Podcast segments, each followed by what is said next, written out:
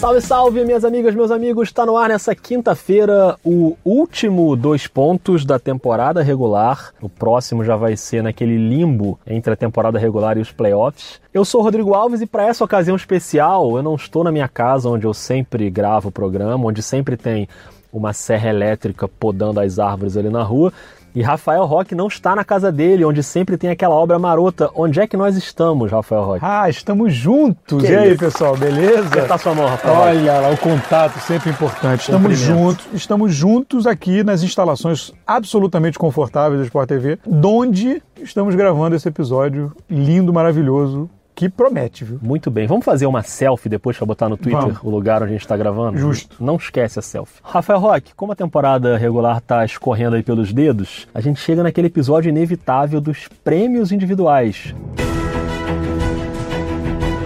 Ou awards, se você, por exemplo, nasceu em Nova York, pre- prefere falar inglês. A gente prefere chamar de troféu dos pontos, não é melhor? É melhor, eu prefiro, tá batizado. Muito bem, troféu dois pontos será entregue hoje em várias categorias: MVP, calouro, sexto homem, evolução, técnico, dirigente. Todas essas categorias têm uma opção para falar em inglês também, se preferir. MVP, Rookie, Sixth Man, Most Improved Player, Coach of the Year, Tem Executive. problema. Inglês necessário, uma marca de quem gosta de NBA também. Perfeito. Então fica à vontade para ser bilíngue, se você quiser, Rafael Que Roy. também pode ser chamado troféu print. Troféu print é bom, que depois vai dar tudo errado e aí a gente é cobrado, como sempre acontece. Mas também tem uma coisa, né? Se der errado, vai dar errado lá na frente, depois do playoff. A gente apaga esse episódio e fala que não falou. Exatamente. Então é isso. tem vários prêmios que eu acho que a gente vai concordar, mas a gente não sabe ainda em quem o outro vai votar. Que é sempre um capítulo interessante que a gente não conta um pro outro. E isso, é verdade. Isso é verdade. É verdade esse bilhete. Rafael Roque, MVP. Vamos começar logo pelo filé mignon. Falar em filé mignon, a gente acabou de sair de uma churrascaria. Porque esse encontro foi importante antes de fazer prévio, ter uma churrascaria pra quê? Pra diminuir um pouco o ritmo da fala. Ah, eu não sei se eu tô bem para esse É isso. podcast, mas tudo E bem. quem, quem é que falava do. Foi, era, o- era o Café Belgado que falava que tirar a gordura da picanha? Eu tirei. É verdade, eu também tirei. Porque afinal você precisa ter um mínimo de dignidade numa churrascaria, É né? isso. Não é pra chegar lá, enfiar o pé na jaca totalmente. Mas só de coração eu comi uns 40, então vamos em frente, porque MVP. Aí minha pergunta pra você é a seguinte, Rafael Roque: vai querer ser diferentão ou vai no que realmente vai acontecer? Vou ser diferentão. Não. Mentira! James Harden! Olha aí. Não, não, sério mesmo. Sem clubismo. De verdade, sem clubismo. A temporada do Harden, ela é mu- muito extraordinária. Antes de mais nada, eu vou, vou- vou colocar um argumento aqui importante. E um reconhecimento. Em 2017, quando o Westbrook ganhou, um dos meus argumentos era que você não podia basear tudo em números, só em números, porque o Westbrook tinha uma questão do- da, da perseguição lá da triplo-duplo de média e tudo mais. E isso foi muito relevante para a escolha dele como MVP. E agora vou citar um monte de número do Harden, eu vou ser contraditório. Não posso ficar mudando. Quer dizer, até poderia que o podcast é nosso, a gente faz o que quiser. Mas, por questão de credibilidade, não farei. Eu acho que é mais do que números. Vai além dos números. A temporada do, do Harden, ela é especial. Eu acho que esse prêmio, ela precisa ser dada para quem teve uma temporada especial. A temporada do, Antetokounmpo, ela é incrível também. Incrível. Baseada em tudo que ele faz e na campanha também do- dos Bucks, assim. Então, é, eu, dou, eu acho que é uma questão de estilo de estilo de jogador mesmo, assim. Eu acho que tem argumentos para os dois lados, de verdade. É, vem crescendo nos últimos dias a pressão pro Antetokounmpo, assim, vem crescendo o- a vibração em volta dele. Eu acho que pode vir a ser bem apertado aí. É, eu, tava- eu achei que fosse ser mais, mais tranquilo pro Harden, acho que vai ser apertado. Mas, cara, eu, eu não consigo pensar. Assim, a gente já falou muitas vezes esse ano por que fala do Harden, faz o quê. eu acho que não tem muito o que, que debater nesse sentido, assim, para mim. É uma questão de ponto de vista e e eu prefiro o Harden. Também acho. Bom, primeiro eu queria dizer que a gente está gravando isso aqui numa sala e em cima de mim tem um ar-condicionado um pouco barulhento. Então, se você estiver ouvindo o barulho do ar-condicionado, a vida é assim, a vida é real. Existe ar-condicionado, são 40 graus no Rio de Janeiro, então não tem problema ter um ar-condicionado no fundo. Sobre o Harden, Rock, é, concordo contigo, é o meu candidato também. Só para passar os números aqui, o Antetokounmpo tem uma temporada, como você falou, muito muito acima da média, 27.4 pontos, 12.5 rebotes, 5.9 assistências, dificílimo de marcar. Ele ensaiou uma melhora nos arremessos de 3 em fevereiro, ele foi a 40% de aproveitamento, claro, com uma amostragem muito menor, né, muito pequena, mas em março ele já caiu para 26% de novo. Ele subiu de patamar de produção na virada do ano, ele foi melhorando ao longo da temporada e ele manteve o Milwaukee no topo da tabela durante todo o ano. durante toda a temporada. Tudo isso é muito relevante, por isso que eu não queria diminuir em nada a temporada do Antetokounmpo e dos outros que concorreram ao longo do ano, tipo Paul George, que teve na conversa ali em algum momento. Mas, cara, o Harden, 36.4 pontos, 7.6 assistências, 6 rebotes e meio por partida. Em março, ele tem 35 pontos de média, emendou jogos aí de 57 pontos e 61 pontos. É muita coisa. Fevereiro ele foi muito bem, janeiro dele é uma coisa surreal. 43 pontos de média, quase 44. E tem uma coisa do Harden que é o seguinte: o Houston começou muito mal a temporada, né? Com o Carmelo, não estava se ajustando, a defesa estava ruim, algumas lesões rolaram. E o time foi lá para baixo, né? O Houston chegou a frequentar a rabeira. Chegou até 11, 14. Pois é. E aí o que, que o Harden fez? Ele foi valioso, para usar a palavra que define o prêmio. Ele botou o time nas costas, ele viu que os caras não estavam acertando arremesso, que a bola não estava caindo, e ele, como jogador, fez uma avaliação de que o, a maior chance do Houston ganhar jogos era ele fazer o que ele fez. Era botar o time nas costas com um arsenal ofensivo incrível que ele tem. O resultado é que hoje o Houston está em terceiro lugar, brigando ali no Oeste, lá em cima. É um time hoje que a gente olha e a gente vê que ele é capaz de fazer jogo duro com o Golden State. Ele mudou o time de patamar para voltar ao que era na temporada passada. Isso para mim ia ser muito valioso. Ah, mas o Harden cava muita falta. Ah, mas o Harden bate muito lance livre. Ah, mas o Harden a arbitragem ajuda. A gente já discutiu tudo, tudo isso sobre o Harden naquele episódio que a gente fez só sobre o Harden, pode procurar aí no feed. Mas ele é um cara que sabe jogar com o regulamento, sabe jogar com a regra e ele é de um talento inacreditável. O step back dele talvez seja a jogada mais difícil de marcar em toda a NBA hoje. Então, por mais que eu considere a temporada do Antetokounmpo muito bacana, muito especial, o Harden jogou a barra lá para cima. Acho que não dá para comparar. É, e, tem, e tem um componente, tem um componente que esse episódio que você acabou de citar, ele foi justamente o de botar nas costas e essa, essa, essa, essa, esse janeiro incrível que você citou, ele foi justamente na época das lesões do Chris Paul e do Capelar. Foi no momento que realmente os números dele inflaram porque ele precisava fazer, senão o Houston ia cair de nível. E ele conseguiu fazer. Não é porque ele conseguiu fazer que ele vai ser punido por isso. É, foi uma necessidade. Não foi uma coisa assim, ah, caçar estatísticas. Foi uma necessidade. E tem algumas coisas. Não dá pra gente se basear só em estatística, mas tem algumas coisas que pulam muito os olhos, assim, né? O Harden tem mais jogos de 50 pontos do que menos de 25 na temporada.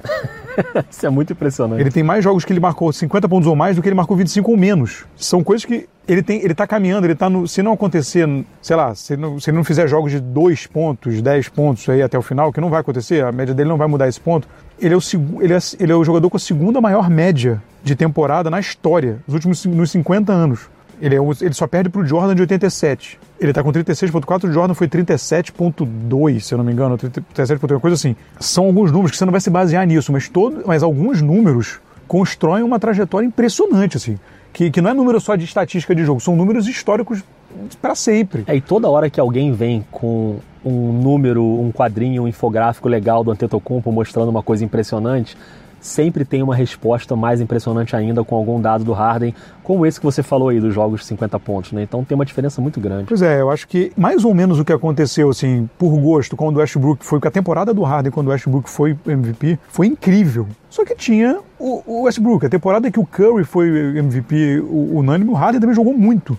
Acontece, o, outro, o segundo geralmente joga muito também. É, acho que é uma questão do, do ótimo pro incrível, ou do, enfim, eu acho que fica meio. É, não, não tem muito. Não tem uma razão aí. É meio uma questão de preferência mesmo, por isso é voto e vamos ver como vai ficar. Mas o meu voto é do Harden. Você não está falando de uma liga de fundo de quintal, né? Você está falando da, do melhor basquete que existe no mundo. Então é óbvio que vai ter vários jogadores em alto nível. E um detalhe interessante, que um argumento muito forte em relação ao Antetokounmpo é de que ele é, ele é o MVP dos dois lados da quadra. Uhum. E o Harden só seria de ataque. Mas isso não é tão verdade assim. O Harden pode não ser uma estrela defensiva. Mas o Harden hoje tem números em alguns aspectos da defesa e muito relevantes que classificam como, no mínimo, um defensor bom. O Harden hoje está entre os líderes em toco, entre os, entre os armadores. Ele é líder em roubada de bola. Ele é líder em desvio de Ele é um dos líderes em desvios de bola, deflections, que chamam, né? Quarto, se eu não me engano. E na eficiência de marcação naquela no poste baixo, lá embaixo, que o, o jogador vem de costas para ele, em 20% dos casos ele, ele, ele, ele provoca um erro do adversário e os adversários estão chutando 33% só contra ele ali. Você precisa de técnica defensiva para segurar um cara no poste. Ele tem alguns aspectos. Ele tem problema de rotação, ele tem um problema de às vezes de falta de atenção, de, de, de ajudar o lado mais fraco, quando faz o- a rotação pick and roll. Isso ele tem. Ele não é um AIS de marcação, mas ele não é essa draga mais que as pessoas falavam. Está muito ainda viralizado lá nos memes e tudo mais, mas não é. Concordo plenamente. E esses números aí deixam bem claro isso. Estatísticas avançadas, Rafael Roque trouxe aqui pra mesa, hein? Olha aí. Rafael Roque, calouro do ano. Ou você prefere chamar de Rookie of the Year? Rookie of the Year. Vai ter dúvida, não? Rapaz, não vai ter dúvida, eu acho. Mas, Mas- é bem mais apertado do que eu imaginava, viu? É. bem mais apertado. Então vamos começar por Trey Young, 19 pontos por jogo, 8 assistências, 3.6 rebotes. Aproveitamento de 3 dele na temporada é de 32%. É menos do que a gente imaginava que ele fosse ter, né? Que ele chega à NBA como um chutador. Fevereiro e março ele tem uma subida de produção e ele começa a decidir jogos, né? O Atlanta é um time que está lá para baixo, né? T- Totalmente fora do playoff.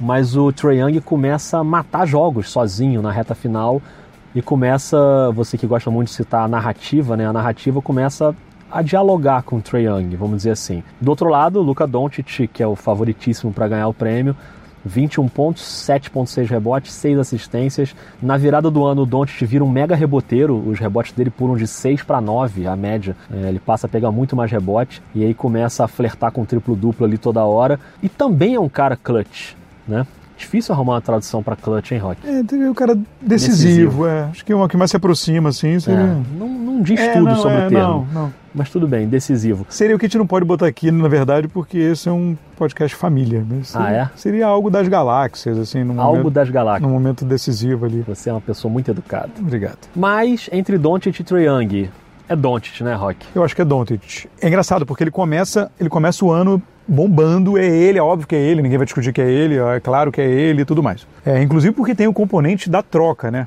Da- da- é, são os dois Isso. protagonistas da troca entre Atlanta e Dallas. Então, assim, ainda tem essa, esse, esse molho a mais. O Trae demora um pouco a engrenar na temporada. Você fala esse negócio do arremesso dele, eu entendo. Mas é um cara que, se tudo correr normal, ele vai encontrar o ritmo de arremesso dele. As comparações ficam cada vez mais adequadas com o Curry, né? Assim, não sei se ele vai demorar tanto a explodir. O Curry só explodiu bem mais velho, mas assim, é muito, é muito realmente conversa muito o estilo, né? Os estilos, os estilos conversam muito, é muito parecido. Depois do All-Star, o, o, o Trae Young tá com 25 pontos de média. Tá, tá, deu um salto absurdo, tá jogando demais. E aí, o que acontece? Aí eu acho que pode começar a entrar a coisa do gringo. Começou um movimento de jogadores se manifestarem em favor do Trae Young. E o Blake Griffin falou, o Kyle Kuzma, o Donovan Mitchell. Então, assim, começou a rolar um movimento desse. E até acho que o Nurkic, se eu não me engano, respondeu sobre o Doncic, que é- come- começou a rolar uma, uma divisão. É, o Ben Simmons falou que é o Doncic também, mas meio também para rivalizar com o Donovan Mitchell. Pois é. É. Tipo, mas eu, eu comecei a sentir uma, uma coisa que pode, eu posso estar viajando, mas acho que pode ter um pouquinho aí. Mas eu acho que pela temporada em geral, eu acho que o Doncic ainda, ainda tem gordura pra... Polêmico você falar que ele ainda Não, tem gordura. Olha aí.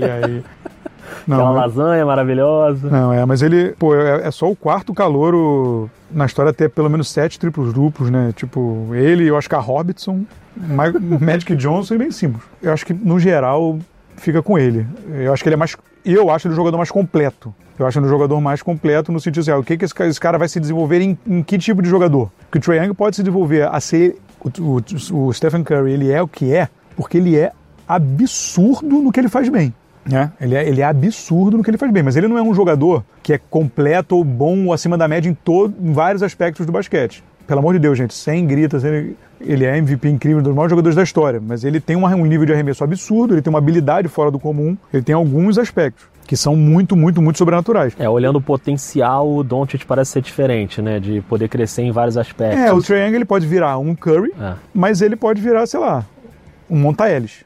Entendeu? entendi, gostei. É isso, basicamente. Gostei, gostei. Mas vamos de Doncic então, como calor do ano. E agora a gente passa para defensor do ano. Qual é o seu, Rock? Porque eu esqueci de botar Esqueceu? o defensor na minha pesquisa. Mas eu já sei quem é o meu, mas eu vou aqui meio no improviso. Mas já que você não fez no improviso, deixa eu falar o meu, que aí você já muda o seu, se for, se for falar. Sei se eu vou mudar o meu não, mas tudo bem. Então, acho que eu vou surpreender, hein? É? Acho que vou. E não é, tipo, sobrinha. Não? Fica com esse aí pra ficar convencido, não. Tá, Giannis Antetokounmpo. olha aí. O meu é defensor, é Giannis Antetokounmpo. Defenda seu ponto. Defenderei meu ponto. O Giannis, a gente quando pensa um defensor assim, muito, por exemplo, o Rudy Gobert. O Rudy Gobert ele tem a capacidade de mudar, de, de ancorar uma defesa e, muito, e é muito baseado no, no que ele faz e, obviamente, no medo que as pessoas têm de encará-lo. E aí você constrói a, a defesa em torno disso. O Giannis eu acho que é diferente, assim. E aí vem o- o Mike Budenholzer de novo. Eu acho que a gente vai falar dele ainda hoje. Eu, é. Você constrói em volta, mas não é necessário, é dentro de um esquema, mas ele é- o esquema é todo muito bem montado e muito e a- o papel dele como ele é, ele só pode ser só, esse papel só pode ser desempenhado por jogadores como como ele. Na característica física dele, característica de jogo dele. Tem umas estatísticas, ele não dá tanto toco, né? O toco quem dá é, é o Robin Lopes, é o Brook, Brook Lopes. Lopes. Quando ele é o defensor mais próximo, os jogadores chutam abaixo de 40% contra o o Milwaukee. Ele tem uma capacidade de cobrir um espaço da quadra gigantesco. E o Budenholzer usa isso muito bem. Ele sempre marca o, o lado mais fraco, ele está sempre no lado mais fraco da jogada, quase no arremessador do corner. E, ele, e aí a defesa fica toda do outro lado e ele fica sozinho, cobrindo meio garrafão e meia área de três. E ele vem, o toco dele é sempre aquele toco em velocidade, ele vem desvairado do outro lado e, e vem para dar o toco. Ele, eu acho que porque ele ancora dessa forma tão maior do que simplesmente dar toco ou, ou proteção de aro, ou proteção de perímetro. Acho que ele, ele consegue, por causa da perna dele, do tamanho dele, ele vai lá e vai aqui, ele cobre um tamanho imenso e você constrói toda uma defesa em volta dele. Então, por isso, Giannis Antetokounmpo. Acho bom seu voto, fiquei até tímido para dar o meu agora. Mas tem uns candidatos, claro, o Joel Embiid, o Rudy Gobert, que você citou aí, que eu acho que é muito possível que entrem na briga e possam ganhar. Mas o meu voto para defensor é um voto meio. Não sei se do coração, assim, mas olhando uma trajetória maior, cara. O meu voto é do Paul George. É claro que isso aí vai além dessa temporada, né? Se a gente for lembrar que ele ficou um ano parado por causa da lesão e depois voltou e essa temporada jogou o melhor basquete da vida dele, chegou a estar na briga aí para a disputa de MVP. Ele saiu dessa briga, acho que ele não está mais, mas cara, o que ele faz defensivamente eu acho muito impressionante e acho mais impressionante ainda por um jogador que passou o que ele passou, de ficar um ano inativo, com um problema na perna gravíssimo, e o cara conseguir defender jogadores de qualquer tamanho, os mais baixos aos mais altos, aos caras da posição 3, não importa. Eu acho que seria um prêmio, já que ele saiu da briga de MVP, acho que seria legal a gente ver o Paul George premiado de alguma maneira. E para mim a melhor maneira de premiá-lo tirando o MVP é o melhor jogador de defesa do ano, por isso o meu voto vai para ele. Mas reconhecendo que tanto o Yannis quanto o Embiid, quanto o Gobert, enfim, quanto alguns outros que a gente tem aí, o Kawhi, por exemplo, acho que é um cara que certamente entra nesse debate e não dá para falar desse prêmio sem, sem citar o Kawhi. Mas eu não sei, eu tô no coração com o Paul George. Entendi. E ele é líder, ele é líder em roubadas, É. ele é um dos líderes em, em desvio de bola, deflections também. Ele, as estatísticas dele é, mostram muito essa, essa eficiência dele defensiva. Só um, um detalhe rápido, que eu, até uma informação que eu colhi quando eu estava fazendo umas pesquisas, assim, se o Giannis ganhar MVP e ganhar defensor, ele vai ser só o segundo, o terceiro a ganhar os dois juntos. Os outros são Olajuwon, 93-94, e Michael Jordan, 87-88. Só um parêntese. pouca coisa, né? Aliás, tanto o Giannis quanto o Paul George chegaram a ser cogitados também nesse nosso próximo prêmio, que é o prêmio de maior evolução na temporada. Os dois já ganharam esse prêmio, tanto o Antetokounmpo quanto o Paul George, mas eles realmente deram um salto da temporada passada para essa. O Antetokounmpo vem dando esse salto todos os anos da carreira, né? Todo ano dele ele dá um salto. Ele vai evoluindo, evoluindo, evoluindo. E o Paul George agora passou a jogar no nível de MVP. Mas eu vou dar aqui o meu voto de melhor evolução, que não é nem pro Giannis, nem pro Paul George. Talvez seja o seu também, eu acho um voto meio óbvio. Mas eu tenho um segundo aqui, se você. Se, você Se forem os dois, a gente vai embora. o meu voto é do Pascal Siakam, do Toronto, cara. Ele já era um grande defensor, já vinha muito bem, já ajudava no ataque, mas a gente vê agora a bola indo para ele num fim de jogo, entendeu? E não pro Kawhi.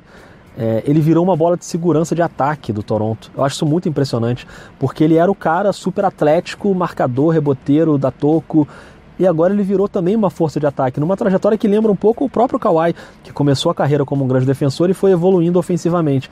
Eu acho que o Pascal Siakam deu um salto ofensivo muito rápido de uma temporada para outra e virou um, um dos protagonistas de um dos melhores times da NBA hoje. Então, esse é o meu argumento pro Pascal Siakam. Se ele for o seu, eu posso botar outro na roda aqui. Então eu vou fazer isso. Deve ser o seu também, mas aí daí você fala depois. assim, Porque o meu Tá. também é o Pascal Siakam.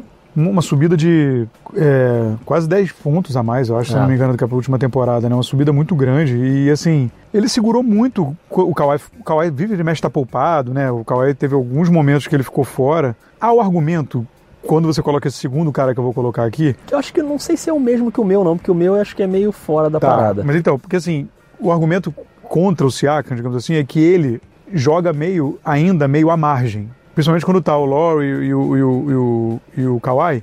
Então ele tem a chance de não ser o primeiro cara ali no, no, no reporte de, de marcação, ele ser o cara para marcar. E que é esse cara que é incrível, porque aí tem toda uma história em volta, que eu gosto de histórias em volta também. Às vezes o prêmio é legal com histórias em volta. Acho que agora a gente vai falar duas categorias que, que tem uma diferença boa histórias em volta. Já tô achando que é o mesmo Que é o. D'Angelo Russell Ele mesmo. que ele hoje é o cara, né? Botaram a bola na mão dele. Ele, ele, é o, ele é o cara mais marcado, ele é o cara marcado pelo melhor do outro time, sempre, que é muito mais difícil, convenhamos. É, o, o, o Siaka, em teoria, em condições normais, é o cara que recebe a bola depois da batida para dele. O cara abre para ele. É.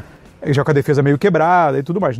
Pelo amor de Deus, não desmerecendo o que ele tá Não, fazendo. apesar de já ter acontecido nessa temporada, inclusive numa bola que ele errou recentemente, não lembro contra quem, que o Kawhi tava em quadra e a bola vai pra ele batendo bola, né, na, Não. fora da linha de três pra ele partir pra dentro. Acontece, mas, também. digo assim, mas na média, É. ele não é o cara. A bola tá na mão do D'Angelo Russell toda hora. E é um cara que, que subiu muito, assim, né? E, e ele, e além, tem dois componentes. Tem o componente do, dele ser, ter, ter- ter sido escorraçado de, de- de Los Angeles. O Magic Jones dá aquela entrevista super infeliz, de- desnecessária, na verdade, dizendo que, que ele mandou porque, na verdade, ele precisava de um cara que fosse exemplo para os outros. Enfim, uma coisa lamentável se dizer isso num jogador que foi draftado pelo seu time. E coincidentemente, ele foi o cara responsável por enfiar o punhal no Lakers na Exatamente. eliminação do playoff, foi no jogo contra o Brooklyn. Exatamente. Então, assim, e aí ganhou essa oportunidade num projeto em reconstrução. Então, por isso eu, eu tô torcendo muito pro Brooklyn ir pro playoff, assim. Porque tava até mais seguro, né? Tá, tá meio estranho. É. E tem essa história em volta que eu acho que pode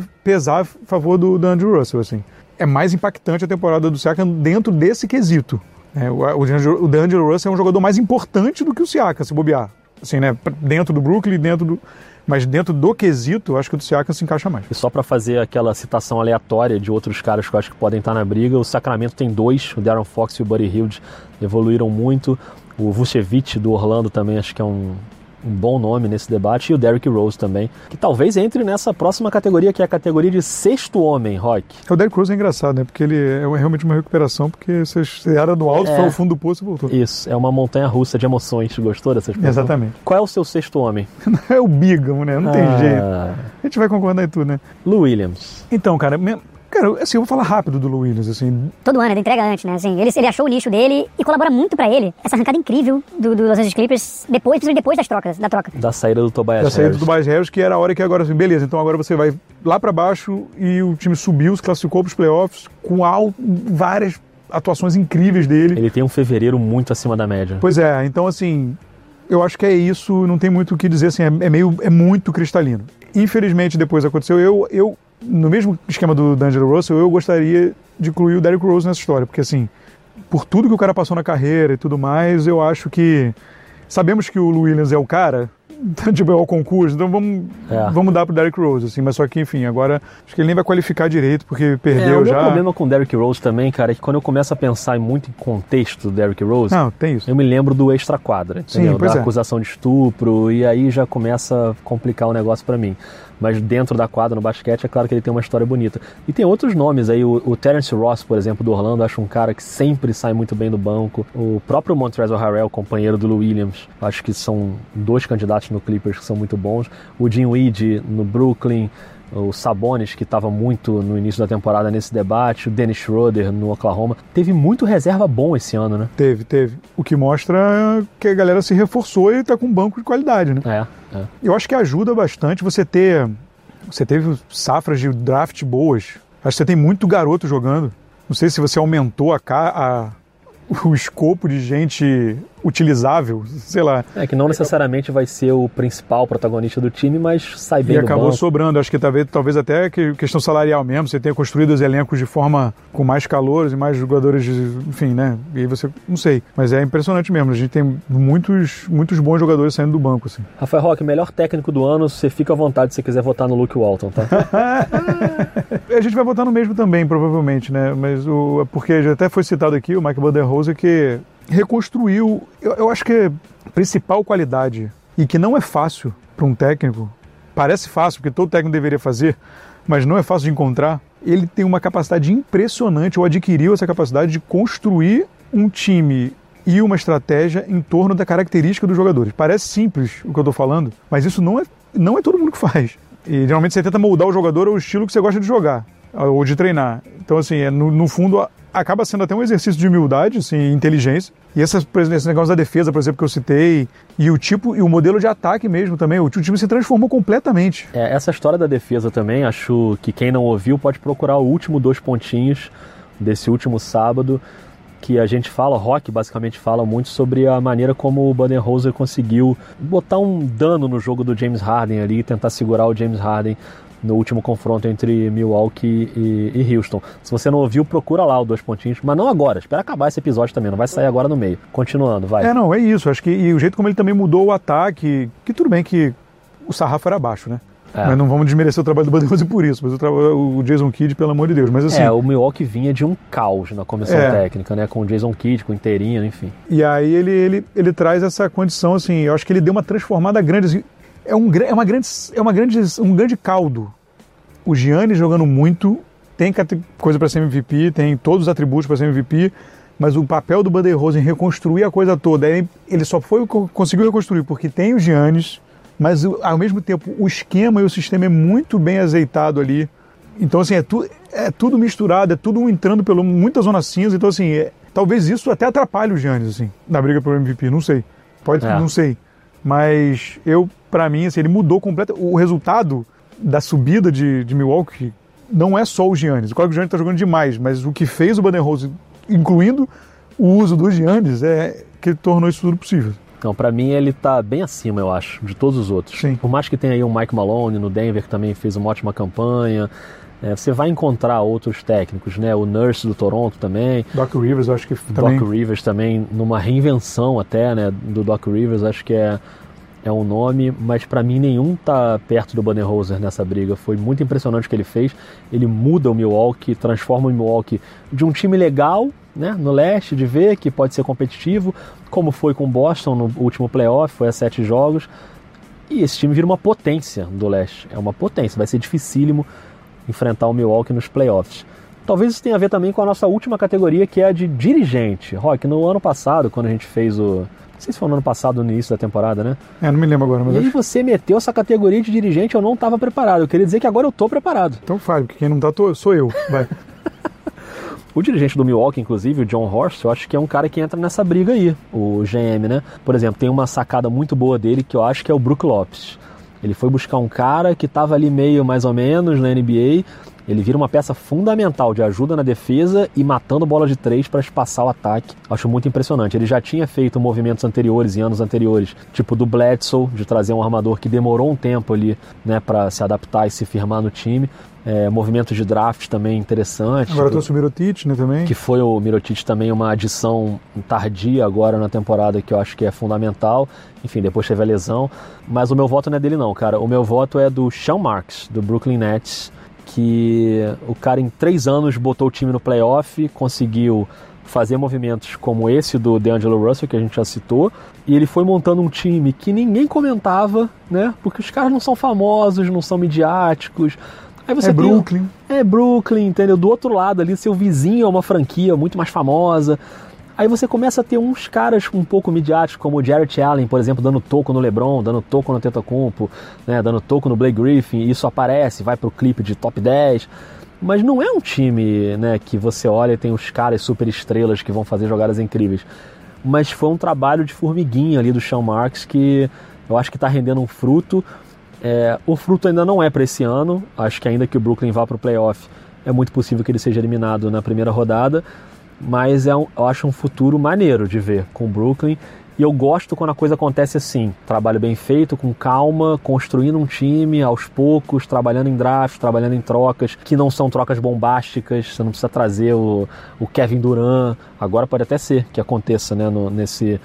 Nesse Porque agora construiu-se um terreno ali que o Brooklyn virou um lugar que as pessoas olham e falam: opa, jogar ali pode ser bom se um astro chega ali para comandar esse time jovem promissor, pode ser o que falta para a equipe começar a brigar por título de conferência, pelo menos.